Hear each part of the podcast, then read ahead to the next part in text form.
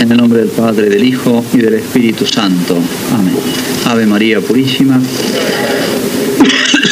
Bueno, llegamos así al último día de la misión y prácticamente estamos a unas horas de partir. Y a uno se le han pasado tan rápido, se le han pasado volando y uno realmente no tiene ganas de irse. Y uno, aunque sean pocos días, uno echa raíces. Eso le pasa le pasa mucho al sacerdote, al seminarista.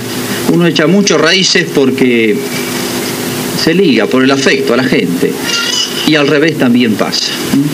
Pero el cura tiene que acostumbrarse, acostumbrarse siempre a eso, estar haciendo las valijas constantemente. ¿eh? Uno está siempre de un lado para otro. Medio es una especie de beduino el sacerdote, lleva vida nómade. Es como si Dios le dijera, nunca te arraigues demasiado, así como no te has arraigado fundando una familia, tenés que ir donde Dios te necesite. Y así tenemos que ser un poco nosotros. Pero quisiera dejarles, en fin, entre tantas cosas que uno quisiera decirles en estos últimos momentos de despedida, las ideas más centrales.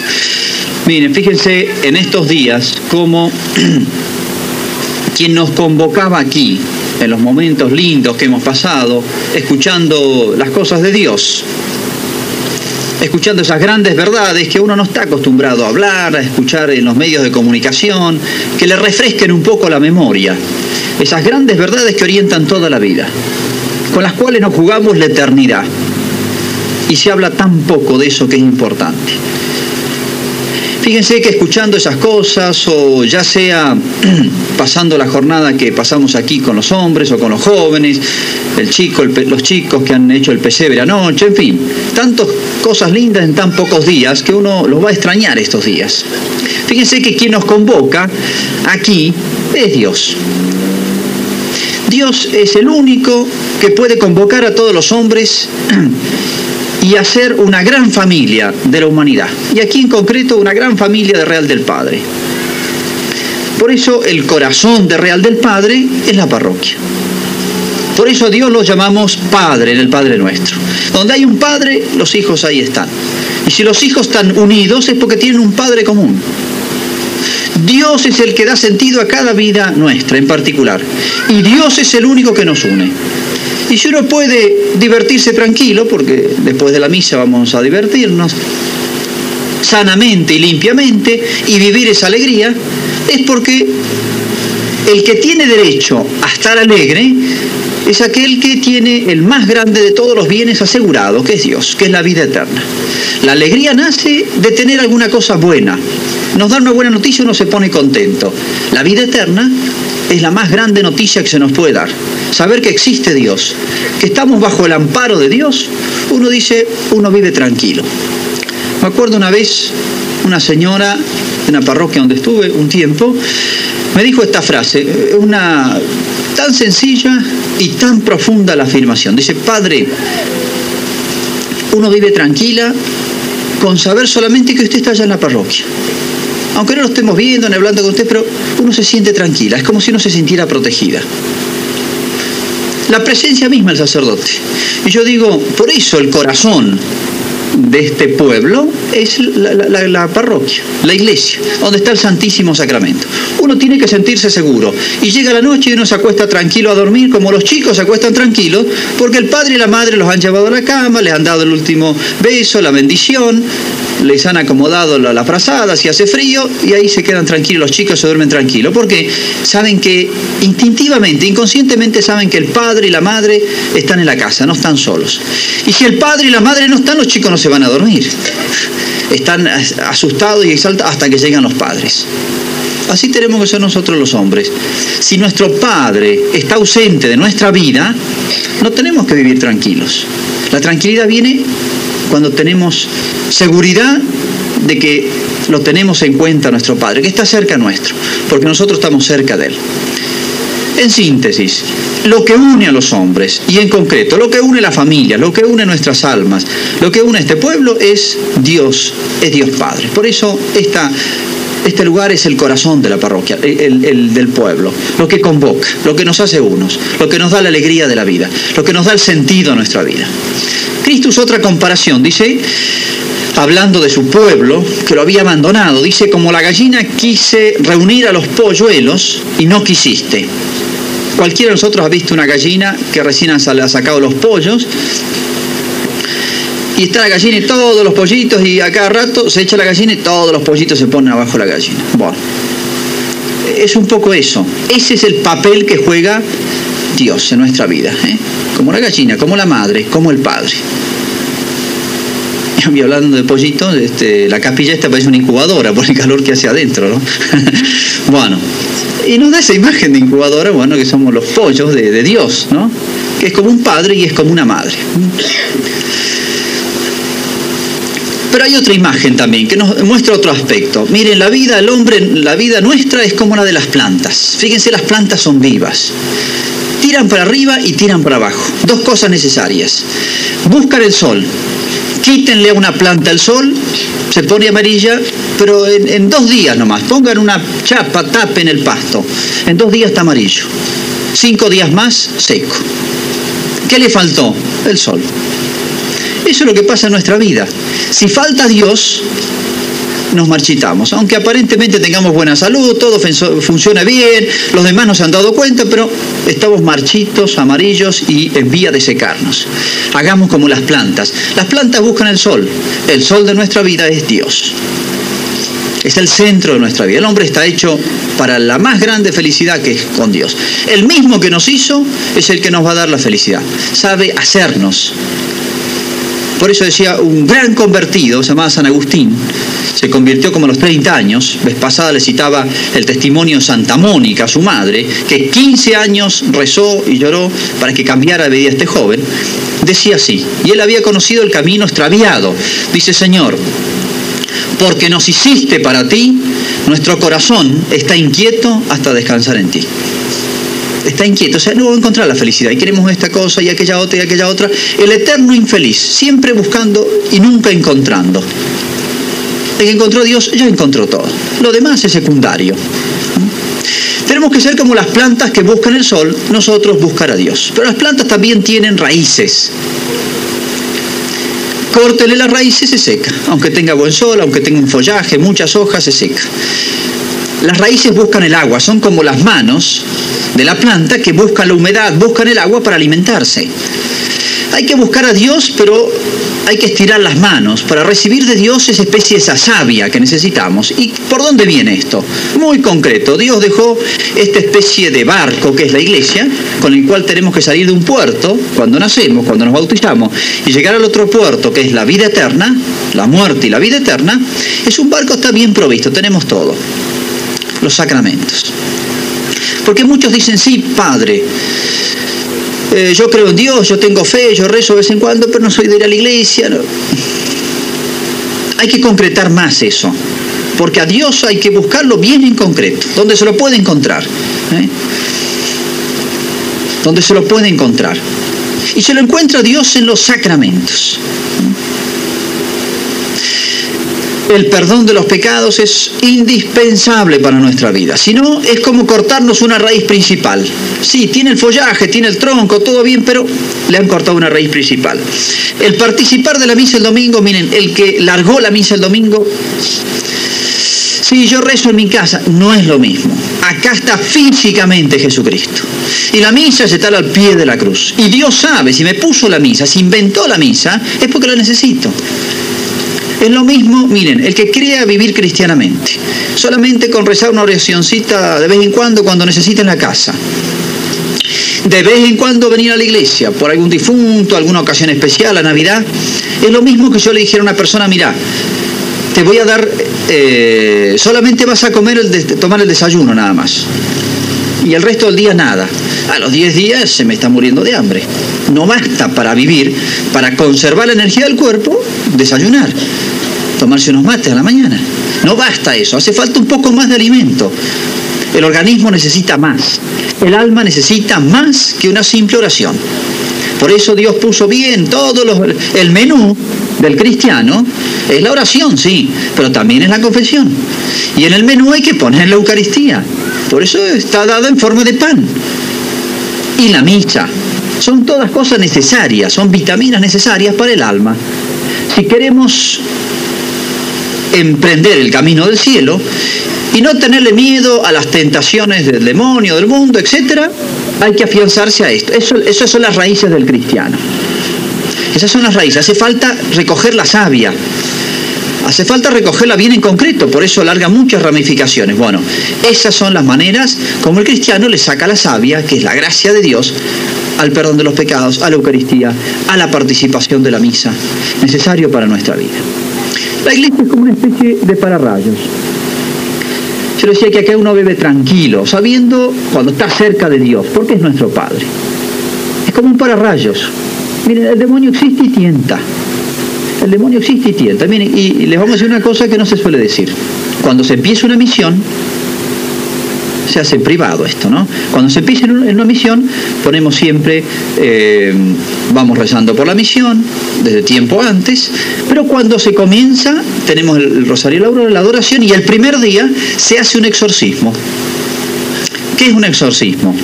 Es una oración que tiene la iglesia, con el poder de la iglesia, contra el poder del demonio, que el demonio existe aunque no se lo ve, y está tentando, y a cada uno lo toma por el lado más, flaco.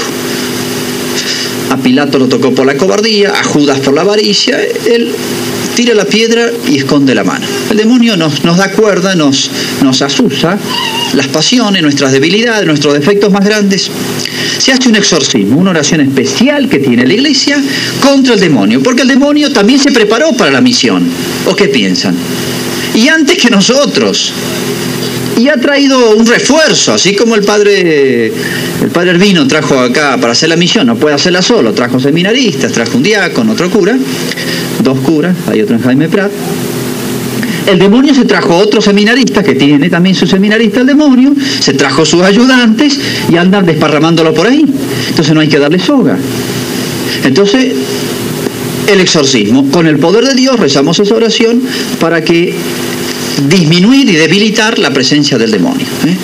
La parroquia, la iglesia, es como una especie de pararrayos que evita que eh, el, poder del demonio pueda afectar y torcer el camino de las almas que tienen que dirigirse hacia Dios. O si queremos otra comparación, esto es como esas plataformas de la campaña antigranizo. Para que no caiga piedra, aquí se tiran los, los misiles, los, los cohetes antigranizo, para evitar que dañen nuestra vida, ¿eh? para que hayan buenos frutos en este pueblo. Todo eso significa la iglesia. Por eso este es un punto clave. Y gracias a Dios, en casi todos nuestros pueblos, de nuestra tierra, de nuestra patria, la iglesia está en el lugar más central. Está la plaza central, está la iglesia. Suele estar la iglesia, la escuela, la intendencia, pero la iglesia ocupa un lugar importante. Y tiene que ocupar el lugar más importante. Pero lo tiene que ocupar en nuestra vida. Y no basta con ser cristiano en la casa, hay que venir aquí, porque esto es lo que nos une a todos. Y estas verdades que digo yo y hemos meditado aquí y se escuchan en la iglesia de boca del sacerdote, hay que masticarlas y masticarlas. No basta decir yo ya las sé, padre, hay que masticarlas y sacarles el jugo. Bien dice el Martín Fierro que la vaca que más rumea es la que da mejor leche. ¿eh? Las verdades hay que masticarlas porque no se tragan así nomás directamente. ¿eh? Hay que ser como la vaca, que lo mastica y mastica. Así son las cosas de Dios, masticarlo mucho. Agradezcan que desde hace unos años tienen sacerdote permanente aquí. Me decía anoche uno, padre, yo conozco este pueblo porque me he criado aquí. Y yo le digo que ha cambiado desde hace unos años, desde que está el sacerdote, que se trabaja más intensivamente la presencia misma del sacerdote es como un exorcismo. Es como si debilitara el poder del demonio y facilitar el camino, fuera una presencia de Dios aquí. Y agradezcan que tienen un gran cura, un curazo, modelo 86, no sé qué modelo es, este, importado y modelo bastante nuevo. Así que, miren, pocos lugares, comentaba esto en una primera misa de un sacerdote, el padre Osvaldo, que está en Jaime Prat, que ha estado aquí todo el año haciendo apostolado como diácono en la parroquia este, eh, comentaba esto, de qué importante es la presencia del sacerdote en un lugar. Es una bendición de Dios que pocos lugares, no digo de la Argentina, estoy, voy, digo ahora de Latinoamérica, tienen la cantidad de sacerdotes que vamos teniendo aquí en San Rafael. Pero yo les pido a todos, muchas veces nos critican a los curas y tienen muchas razones para criticarnos. Pero por eso les digo que no se fijen en nuestros defectos. Fíjense en las cosas, aquellas cosas para las cuales servimos nosotros. En ese sentido, úsennos, sáquennos el jugo, porque el cura es como una escalera. Basta con que tenga los escalones para poder subir. Y se acabó. Eso es el cura. De manera que no se fijen si la escalera tiene defectos, si está bien pintada. Basta que sirva para subir a Dios. Para eso estamos nosotros. Aquellos que se entretienen y se detienen estúpidamente para mal propio al pie del edificio criticando la escalera no suben. El primer perjudicado son, son ellos. En cambio, claro que tenemos defectos y somos seres humanos como todos. Y el cura también se confiesa. Tenemos defectos, pero el cura, mal que mal, asegura la presencia de Dios, la gracia de Dios. ¿eh? Si nosotros fuéramos mejores, ustedes serían mucho mejores, no hay ninguna duda. Por eso también tienen obligación, más que de criticar, rezar para que el sacerdote sea cada vez más santo. No se fijen en nuestros defectos, sino fíjense para qué servimos nosotros. Y por otro lado, hoy padre, ahora, en fin, la despedida, qué bien, qué lindo el seminarista que visitó en mi casa, tan, tan jovencito, los padres, tan buenos, en fin, dicen tantas cosas. Tampoco nos elogien mucho, porque el cura es como el burro de Valencia, no sé si conocen la historia, el burro de Valencia. Dice que en Valencia había mucha devoción a la Eucaristía y paseaba la fiesta de Corpus, Corpus Christi, la fiesta de la Eucaristía, ponían en un burro bien enjaezado, bien con unos aperos, pero de primera, de plata, con incrustaciones de oro, ponían un burro y arriba al burro le ponían esa montura bien acondicionada y ponían una custodia con el Santísimo, la Eucaristía. Y llevaban el burro recordando que Cristo entró en burro y lo aclamó todo el pueblo eh, el, eh, aquella, aquella domingo de Ramos, pocos días antes de que comenzara la pasión. Que se recuerda el domingo de Ramos todos los años al comenzar la Semana Santa. Claro, y todo el mundo iba, eh, como había tanta devoción, todo el pueblo salía a la calle y, cuando pasaba el Santísimo, el burro con el Santísimo, toda la gente se arrodillaba y el burro creía que era por él y se ponía contento y revoleaba las orejas y iba saludando así. Chocho al burro, no se da cuenta que no era por él. Era por el Santísimo que llevaba, era por Jesucristo. Bueno, el cura es como el burro de Valencia. Nosotros llevamos en la carga tantas cosas grandes, pero seguimos siendo burros. ¿eh? Así que no hay que elogiar al burro, sino la carga que lleva el burro. ¿eh? Y eso es lo que tienen que buscar ustedes. Bueno, y finalmente, estamos a, dos pasos de Navidad. Parece mentira, se pasó el año. Fíjense que Navidad cómo convoca a la familia. Pero hay maneras y maneras de ver la Navidad. Se ha paganizado mucho la Navidad, desgraciadamente. Se convierte en un momento de comer, tomar, los que, los que tienen comercio aprovechan para vender a cuatro manos, etcétera, y farras y pasó la Navidad y muy paganamente, a veces poco cristianamente. Quien mejor pasó la Navidad, el que es modelo de la Navidad es la Santísima Virgen María. ¿Qué otra mujer entendió más que la madre del mismo Jesús? Y en realidad la primera Navidad la, la fabricó ella. Con su maternidad hizo la primera Navidad. De manera que tengámosla muy en cuenta ahora. ¿Qué modelo de mujer fue la Virgen? Modelo de joven, modelo de esposa, modelo de madre, modelo de cristiana, modelo de todo. Qué mujer fuerte. Y la Virgen no fue solamente madre de Jesucristo, fue y es madre nuestra. Está viva. Está viva en cuerpo y alma. Su cuerpo no está en la tierra, su cuerpo está en el cielo. Y esto es un milagro. Ella puede atender a todos. Le resta uno, atiende a uno. Le restan cien, atiende a los cien. Una vez Santa Teresa tuvo esta visión, esta gran santa española. Dice que vio a la Virgen con un manto, y esta visión la han tenido varios santos. Vio a la Virgen con un manto grande, como cobijando a todas las hijas del Carmelo, esa eh, orden religiosa que ella funda, las carmelitas descalzas. Afortunadamente de, de, este de Real del Padre hay una chica que está en el Carmelo, sé que va a entrar otra, y aquí cerca en Atuel se va a hacer un Carmelo, esas personas que se dedican a rezar toda su vida y entregarse a Dios. Dice que vio a la Virgen amparando a todas sus hijas del Carmelo, cubriéndolas con un manto. Bueno, aunque nosotros no tengamos la visión, pero ciertamente la Virgen está cubriendo con un manto a este pueblo. Nunca lo olvidemos. Donde entra la Virgen, no entra el demonio. Donde entra la Virgen, eh, la fe se mantiene. Donde entra la Virgen, mal que mal a los tumbos, pero esa familia sale adelante. Qué hermosa costumbre que hay de tener siempre una imagencita de la Virgen en las casas, de rezarles. Y muy especialmente recenle el rosario. Es la oración más sencilla que hay, tan fácil de aprender, se reza con el pensamiento, se reza con, con la boca, se reza con las manos, porque no va pasando las cuentas. Reza el alma y el cuerpo, reza todo el hombre. Fácil de aprender, no hace falta hacer muchos cursos, cualquiera lo puede aprender y es una oración queridísima por la Virgen. No hay ni, le dijo la Virgen de Fátima a Sol Lucía, esta chiquita a quien se le apareció. No existe ningún problema material o espiritual, nacional o internacional, que no tenga solución cuando se tiene devoción a la Virgen y se le reza el rosario ténganla siempre presente, porque la Virgen, la Virgen los tiene a ustedes siempre presentes. Ella nos va a enseñar lo que debe ser la Navidad, cuál es el motivo de la alegría de la Navidad, qué fue el motivo de alegría de ella. Nació Jesucristo, el que nos abrió las puertas del cielo. Entendiendo eso y uniéndose en el corazón a Jesucristo y a la Virgen, festejen la Navidad en familia y van a ver cómo Dios llena de bendiciones esa casa.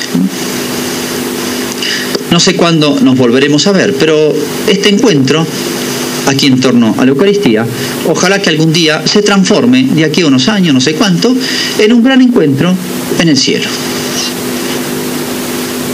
El cielo justamente va a ser lo que nos va a convocar, es lo mismo que nos convocó aquí en la tierra, que es Dios, que es Jesucristo. Y allí, como meditamos ayer, la felicidad esa no nos la va a poder quitar nadie. De manera que esta misa, que es una especie de banquete anticipado del cielo, sea una figura de lo que todos esperamos y luchamos por conseguir. En esta Santa Misa van a recibir, van a hacer la primera comunión varios adultos, que yo felicito por muchas razones. Miren, a veces hay una cierta respeto humano, vergüenza. Se pasó el tiempo por distintas razones. Porque los padres no, lo hicieron a tiempo, porque vivían lejos, porque no habían sacerdotes. Pasó el tiempo de la primera comunión, le da, y ya más grande, ya uno no encajó. Y así fue pasando el tiempo sin darse cuenta y no se hizo la comunión. Bueno, estas misiones son la gran ocasión. Nunca, acuérdense, nunca es tarde para las cosas buenas. Nunca es tarde para las cosas buenas. Nunca hay que sentir vergüenza porque puede ser que el demonio me tiente con eso. Siente una vergüenza, claro, como grande hace la comunión. Si, otros, si los chicos la hacen, ¿por qué vamos a sentir vergüenza? Nunca hay que avergonzarse. Al revés, hay que sentir orgullo de yo he vencido la vergüenza que otros sienten y calladamente se la guardan y hacen alarde de otra cosa, la disimulan.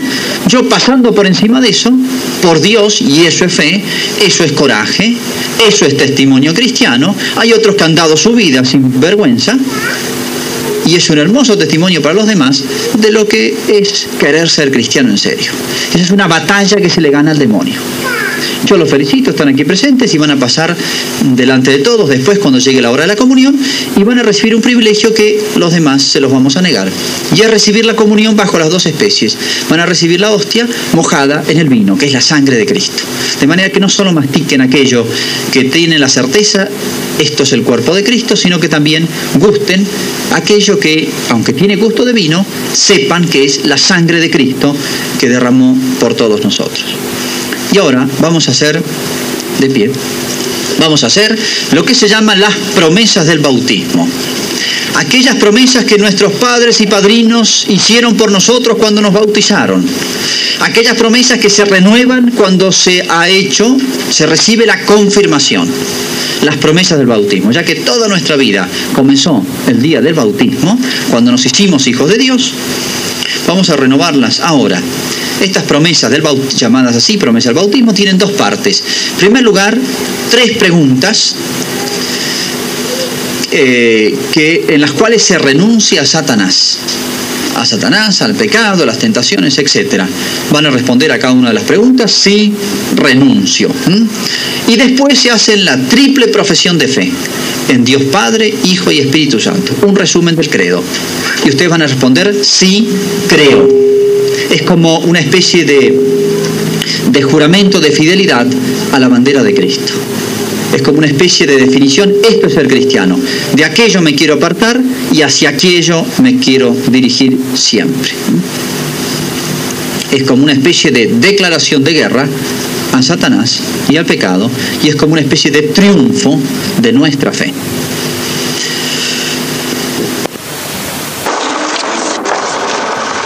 En nombre del Padre, del Hijo y del Espíritu Santo.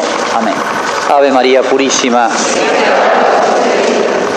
Queridos hermanos, hoy en el programa La Novena está dedicado a las madres.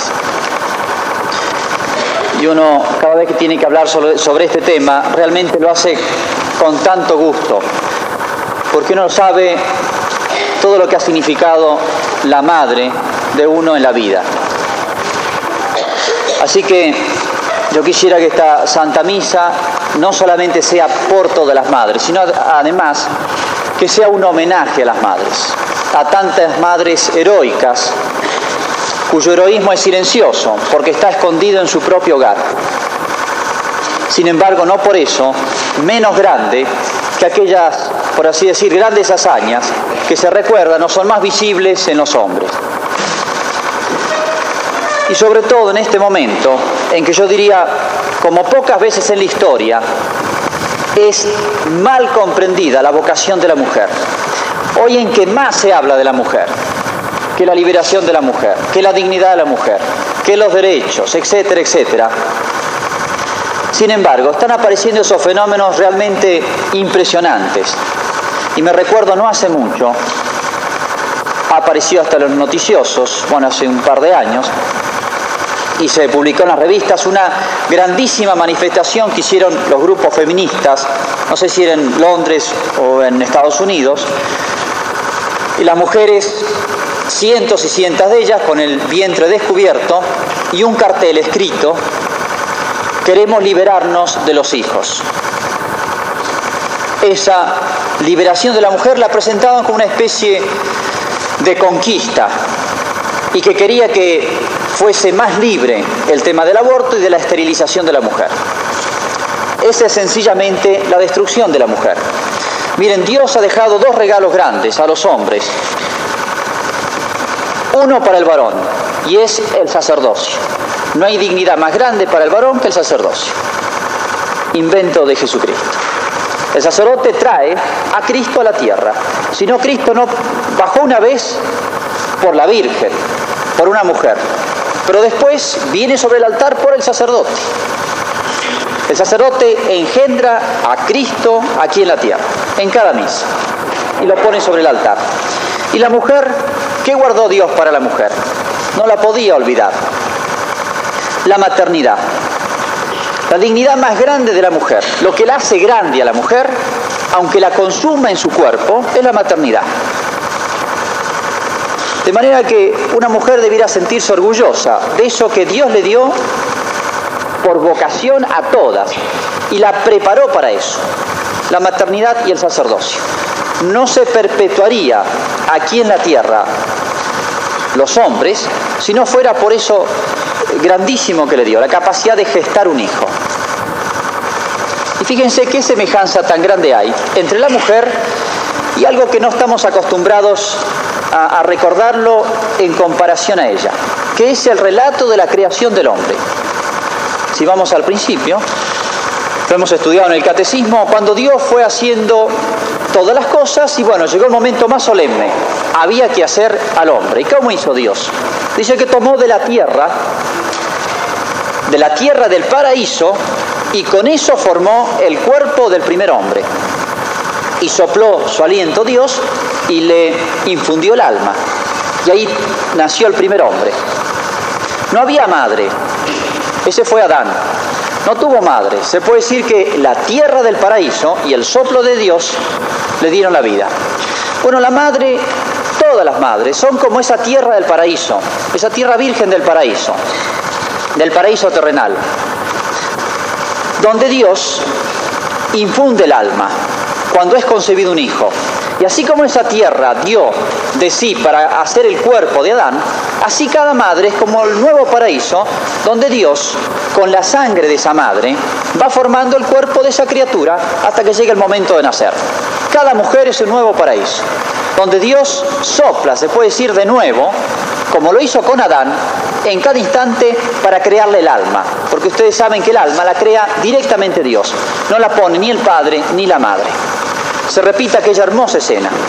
Por eso qué terrible es ese mal del mundo moderno, que es el aborto. Y yo creo que nunca en la historia, nunca en la historia, hasta ahora que ha vivido el ser humano, ha cometido un crimen tan grande. Se calcula, según los datos que hay más recientes, que aproximadamente cada segundo, y ya hace unos minutos que hemos empezado la misa, saquen la cuenta, cada segundo mueren por aborto al menos dos criaturas, por abortos voluntarios, dos criaturas cada segundo. Son unos 60 millones por año de muertos por aborto. Qué terrible es que casi todos los países del mundo tienen ya legislado el aborto como una cosa buena, es una cosa legal. Y la gente piensa que es una cosa buena porque es legal. Es un crimen abominable. No quiero detenerme mucho en esto. Es la destrucción de la mujer, simplemente. Es la destrucción total de la mujer. Simplemente quisiera detenerme más en los aspectos positivos. Cuando es concebido un hijo, fíjense que la mujer presta todo de sí para ese nuevo hijo. De manera que la madre es la primera cuna que tiene ese niño. Y la madre es el primer amor que tenemos. Porque la madre normalmente es la primera que se entera que está embarazada. Y desde el instante en que sabe que está embarazada, ya quiere a su hijo. Y lo quiere enormemente. De primero, de manera que después de Dios, quien primero nos amó fue nuestra madre. Y es tan grande, y es una cosa, y esto es hecho por Dios, ¿eh? esto se lo ha dado, esto forma parte de la capacidad que Dios le dio a la mujer para ser madre. Yo creo que el amor eh, más puro, más perfecto, más intenso que existe sobre la tierra es el amor de madre. Y está en la escritura, dice que aunque una madre, es un texto de un profeta, dice, aunque una madre olvidara a su hijo, yo no te olvidaré. ¿Y por qué pone esa comparación el profeta? Habla en nombre de Dios el profeta. Aunque una madre olvidara a su hijo, como poniendo un caso hipotético casi imposible. Fíjense que entre los mandamientos se pide y se manda a los hijos honrar a los padres. Pero en ningún mandamiento se dice a la madre cuidar a su hijo, porque se sobreentiende que lo hace. No hace falta mandarlo. Lo hace la madre casi espontáneamente. Yo le decía que es el amor tal vez más puro y, podría poner tantos ejemplos. No hace mucho salió en un diario de, de Francia, de París, y lo han transcrito aquí un caso que deben haber muchísimos, pero realmente conmovedor, y un ejemplo, y que debiera publicarse más. Una mujer está embarazada, es enfermera, vivía en Londres, tiene 32 años, está embarazada y a su vez tiene una enfermedad muy grave, pero podría curársela. Pero cualquier medicina que se ponga va a afectar inexorablemente a su hijo. ¿Qué hace ella? No toma ni se aplica ninguna medicina. Su enfermedad se está haciendo cada vez más grave, de manera que el chico no puede llegar a los nueve meses y tiene que hacerle una cesárea para que nazca antes nació un tiempo antes. El chico nace por cesárea y la madre sobrevive al niño apenas un mes, un mes y medio. Y en una carta que deja esta mujer, deja dos cartas, una a su hermana. En la carta a su hermana le ponía que cuide a ese chico como si fuese un hijo suyo. Y la segunda carta era para su hijo, para cuando tuviese edad suficiente que la leyera y que si ese chico no tenía madre, como los otros chicos que él, que él iba a conocer, era porque ella había preferido renunciar a su vida para que él viviera. Ese chico ya debe tener uso de razón, así que habrá leído esa carta y qué hermoso testimonio y qué hermoso testamento que recibió de su madre. Y miren, como estos casos yo he conocido otros. Y conocí directamente este. Una mujer casada tiene que soportar un, un marido que es alcohólico, es borracho, y cada vez peor. Y una vez viene a la casa y quiere pegarle a su esposa y un hijo que tiene de 18 o 20 años, por defender a la madre, golpea al padre con una herramienta y lo mata. No quiso hacerlo, pero lo mató. El hijo va a ir a la cárcel. ¿Y qué es lo que hizo la madre? Fue y se presentó a la policía y fue ella a la cárcel. ¿Para qué? Para que su hijo no vaya preso. Fue capaz de soportar ella eso para librarlo a su propio hijo. Y ejemplos como estos hay tantísimos. Se cuenta que los soldados en la guerra, cuando están heridos y a veces delirando y próximos a morir, llaman a la madre, no llaman al padre, llaman a la madre. Es que uno se acostumbra casi a la madre, porque a uno lo han llevado nueve meses en el seno. Y después de nacer, la madre es quien más está con el hijo. Y hay como una afinidad más grande entre el hijo y la madre todavía que con el padre. Por eso es tanta la vinculación. Y la madre seguirá al hijo en todas. Y uno se explica que la Virgen haya estado al pie de la cruz. Es una cosa perfectamente comprensible. La Virgen, que fue la más perfecta y la más grande de todas las madres, estuvo ahí callada al pie de la cruz.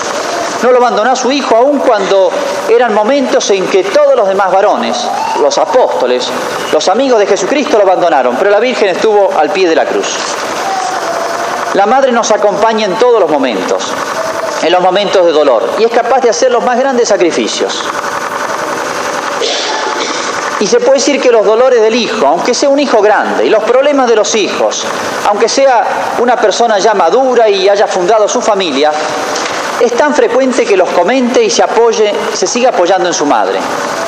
Por eso decía San Agustín que la muerte de la madre, el que quiso tanto a su madre y le debe la conversión, la muerte de la madre es el primer dolor que el hijo debe sufrir sin ella, porque ya no la tiene.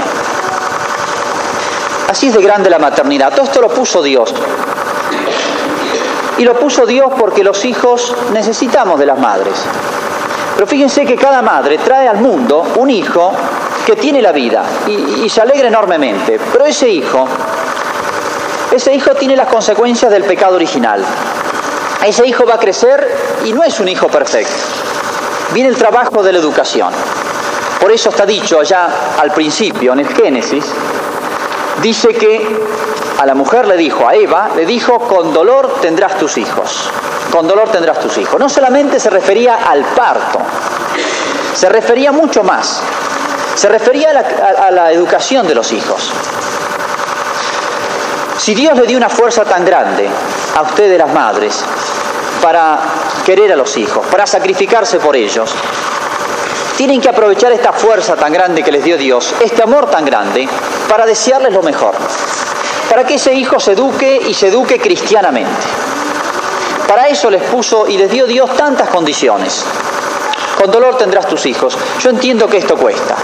¿Cuántas veces las madres vienen a uno y dicen, Padre, sufro tantísimo porque mi hijo este, lo veo perdido, tiene malas compañías, eh, hizo la primera comunión, he hecho todo por él, pero sin embargo ya él es más grande y, ya no va a misa, no se confiesa, no sé qué camino va a seguir. Y ahora me tiene a mí, pero después ya no me va a tener a mí. ¿Qué es lo que puedo hacer por él? Miren, Dios escucha extraordinariamente bien la oración de las madres. San Agustín, que se lo citaba recién, él era un joven que había, a partir de los 15 años, se había extraviado, llevaba una vida pésima, en medio de todos los vicios. Y su madre, Mónica se llamaba, Santa Mónica, sufría enormemente por, su hijo, Agustín. No sabía qué hacer. Y rezaba por él. Y hacía penitencias. Y así muchísimo tiempo. Ya el hijo tenía 30 años hacía 15 años que Santa Mónica rezaba por su hijo y no pasaba nada. Su hijo de mal en peor. Y ya tenía 30 años. Hasta que un día ella desesperada va y se presenta, un día estaba en la iglesia y después va a hablar con el obispo que había celebrado y le dice, mire, yo estoy casi desesperada. Hace 15 años que rezo por mi hijo y mi hijo sigue mal. El camino que ha tomado es pésimo. Y el obispo le contesta estas frases que son tan sabias. Y fue una verdadera profecía porque se cumplió. Le dijo así, mire señora, jamás se pierde un hijo de tantas lágrimas. Jamás se pierde un hijo de tantas lágrimas. Y de eso estoy absolutamente convencido. Dios acaba tocando, acaba acompañando, acaba convirtiendo, acaba ayudando de todas las maneras posibles a aquel que tiene alguien que rece por él. Y mucho más si quien reza por él es su propia madre. Hay otro ejemplo hermoso y contemporáneo. Un gran cardenal que ha muerto de Checoslovaquia y murió prácticamente mártir, Stepinak, que era eh, de una familia, eran tres hermanos, su madre durante 30 años, tres veces a la semana, rezaba y ayunaba para pedir por un hijo sacerdote. Y su hijo no solamente fue sacerdote y fue obispo y cardenal y mártir, sino que un santísimo y un eh, sacerdote y un gran pastor. Y detrás de ese gran sacerdote estaba la oración de su madre, la oración callada y el sacrificio y la penitencia de esa madre. Ya ven cómo Dios escucha. Y donde hay una gran persona, seguro que hay una buena madre detrás de él. Conocen ustedes la vida de Santa María Goretti, esta chiquita, que a los, chiquita digo, porque no tenía 12 años y murió mártir de la pureza, resistiéndose ante un joven que la quería violentar y la había amenazado de muerte y resiste ella y bueno, acaba muriendo de 14 puñaladas. Su hogar era un hogar muy pobre, era huérfana de padre, hace unos años que había muerto, y estaba todo a cargo de la madre, una santísima mujer. Tenía seis hijos, a la tarde se rezaba el hogar en esa casa, les enseñó las verdades de la fe esa madre, muere la hija, la canoniza el Papa Pío XII y es el único caso que se conoce en la historia donde la madre estuvo presente cuando la canonizan a la hija. Es una cosa impresionante. La madre estuvo presente, era viejita.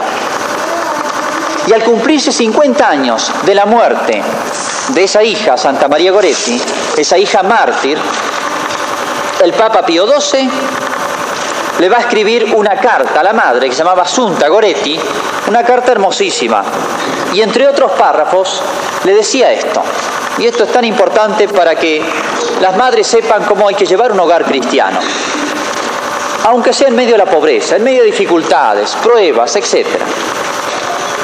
Con tu inocente criatura, le, escribe el Papa Pío XII a Asunta Goretti, con tu inocente criatura, nuestro pensamiento no puede olvidarte a ti, oh Madre afortunada, que obedeciendo al Espíritu de Dios, amigo de los humildes, y ayudada por la pobreza y por el arduo calvario de la vida, encontraste en el santo temor de Dios, en la oración cotidiana, en el ejercicio de las virtudes domésticas, los seguros instrumentos de una educación cristiana adecuada a todas las pruebas, dispuesta a todas las renuncias, adiestrada en todas las luchas contra el espíritu del mal. Y una cosa también hermosísima, un gesto que le hizo Pío XII. Cuando lo va a recibir Asunta Goretti, ahí en el, Vaticano, hay ceremoniales distintos según la persona que se recibe. Si viene a visitar al Papa, una persona particular se la recibe de una manera y en un lugar determinado. Si viene un presidente de una república, se lo recibe de otra manera. Hay todo un ceremonial. Cuando el Papa Pío XII recibe a la mamá de Santa María Goretti, la recibió en el lugar y con el ceremonial de las reinas. Porque realmente merecía ese título, aquella que había sabido reinar en su hogar y educar así a esos hijos que había dado este mártir. Es hermoso el gesto de Pío XII y nos enseña tanto. ¿eh? La mujer, aunque desapercibida, aunque no sea un palacio su casa, ni tenga ropa de reina, es una reina, sobre todo si sabe cumplir su misión. Pero también nuestras madres, con todos los que las queremos, nuestras madres tienen sus limitaciones en el cuerpo. Y bueno, porque se van envejeciendo. Y los hijos nosotros consumimos a nuestras madres. Hasta que al final nuestras madres son viejitas y mueren. Y también nuestras madres tienen defectos. Por eso Dios pensó bien en nosotros. Y nos puso otra madre, que es la Santísima Virgen María. Es una madre perfecta en el cuerpo y en el alma. La Santísima Virgen María, cuyo cuerpo está vivo en el cielo. Ella fue llevada a los cielos en cuerpo y alma. Y en el alma perfectísima, ella no tuvo ningún defecto. Y al pie de la cruz, cuando Jesús moría, nos dijo, ahí está nuestra madre. Y es hermoso, y yo puedo dar testimonio de esto, como cuando uno le reza a la Virgen y dice, Dios te salve, Reina y Madre de Misericordia. Qué hermoso es poder decir, decir Madre a la Virgen y saber que ella nos cuida como hijos. Y yo nunca me voy a olvidar, mi madre, gracias a Dios, está viva, los cuidados de ella por nosotros desde la infancia, desde que uno tiene uso de razón. Y cómo se han preocupado y a uno le han adivinado, hasta, hasta por la mirada, por los ojos. Estás triste, estás preocupado, ¿qué te pasa? Contame, tenés un problema. Siempre comprensiva la madre. Y cada vez que uno reza el Ave María y le habla